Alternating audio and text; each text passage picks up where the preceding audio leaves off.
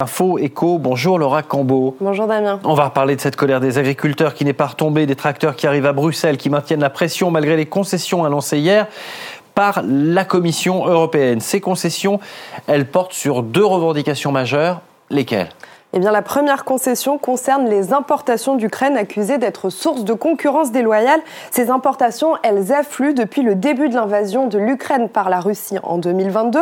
Pour soutenir l'économie du pays en guerre, l'Union européenne a suspendu ses droits de douane et c'est justement tout ça qui pose problème.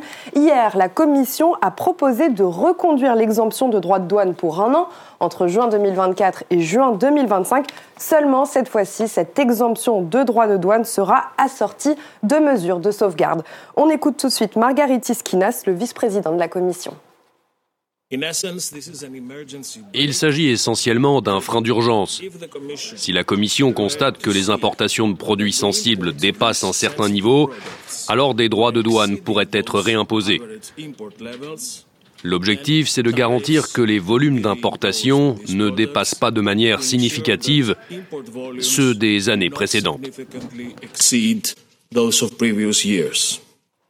Alors qu'on comprenne bien, les droits de douane à nouveau imposés si les importations de produits sensibles dépassent un certain niveau on parle de quels produits Eh bien, de trois produits en particulier les volailles, les œufs et le sucre. Dans ce cas-là, un frein d'urgence est prévu pour stabiliser les importations. Cela pourrait s'appliquer, par exemple, avec le sucre. On va regarder. Depuis un an, ce sucre ukrainien, il arrive en très grande quantité sur le marché européen. Avant 2022, les importations s'élevaient à 20 000 tonnes de sucre, alors qu'aujourd'hui, regardez, on est plus autour des 400 000 tonnes, c'est-à-dire 20 fois plus. Et selon des estimations, ça pourrait aller encore plus loin, les importations pourraient atteindre en 2024 700 000 tonnes de sucre. Donc on va voir à ce moment-là si ce frein d'urgence qui a été proposé hier par Bruxelles s'applique. On verra donc si les droits de douane seront réimposés au-delà d'une certaine limite pour l'Ukraine.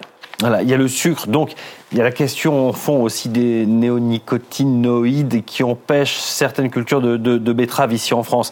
Il y a aussi la question des droits de douane qui pourraient être réimposés pour le poulet ukrainien. Hein. Oui, début 2023, les importations de volailles venues d'Ukraine représentaient 27% des importations euh, totales de l'Union européenne. C'est 14 points de plus qu'avant la signature d'un accord avec l'Ukraine. Si les volumes augmentent encore, Bruxelles pourrait donc là aussi réimposer des droits de douane. Là, c'est la Commission qui fait un pas vers les éleveurs français car aujourd'hui, cette filière, elle est sous tension depuis bientôt 10 ans. Damien, la France est dans une situation de déficit commercial elle importe plus de volailles qu'elle n'en exporte. Alors Laura, ce frein d'urgence pour les volailles, pour les œufs, pour le sucre, ça va vraiment réussir à faire taire la colère des, agriculteurs européens Eh bien, c'est peu probable, hein, puisque les syndicats européens pointent du doigt le fait que plusieurs produits sont exclus. Il y a notamment euh, les céréales et les oléagineux, donc tout ce qui est amandes, noix de, noix de cajou, noisettes. Et si on regarde les importations euh, de blé ukrainien, par exemple, elles ont été multipliées par 20 entre 2021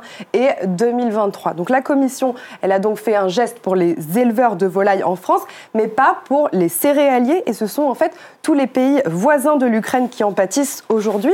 Depuis le printemps dernier, il y a d'ailleurs des pays qui ne respectent plus les instructions qui ont été données par la Commission, qui est pourtant censée être le seul gendarme de la politique commerciale de l'UE.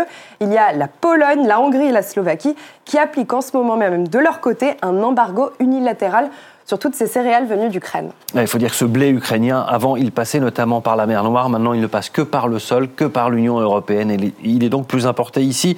Euh, dernière chose, Laura, la Commission européenne a fait une autre concession hier. Elle concerne les obligations de jachère. Oui, tout à fait. Pour recevoir les aides qui proviennent de la PAC, la politique agricole commune, il faut répondre à cette obligation, laisser 4% des terres en jachère, donc au repos. Il y avait déjà une dérogation qui avait été mise en place l'an dernier. Bruxelles refusait d'abord de la reconduire. Finalement, c'est la deuxième concession. Elle accepte une dérogation partielle pour ces 4% de terres en jachère. En tout cas, pas sûr que ces deux premières concessions suffisent, puisqu'on le sait, les autres sujets de mécontentement sont très nombreux. Il y a la surcharge administrative, les normes écologiques ou encore les accords commerciaux controversés comme celui avec le Mercosur. Merci beaucoup Laura Cambo. On suivra donc cette journée à Bruxelles, évidemment.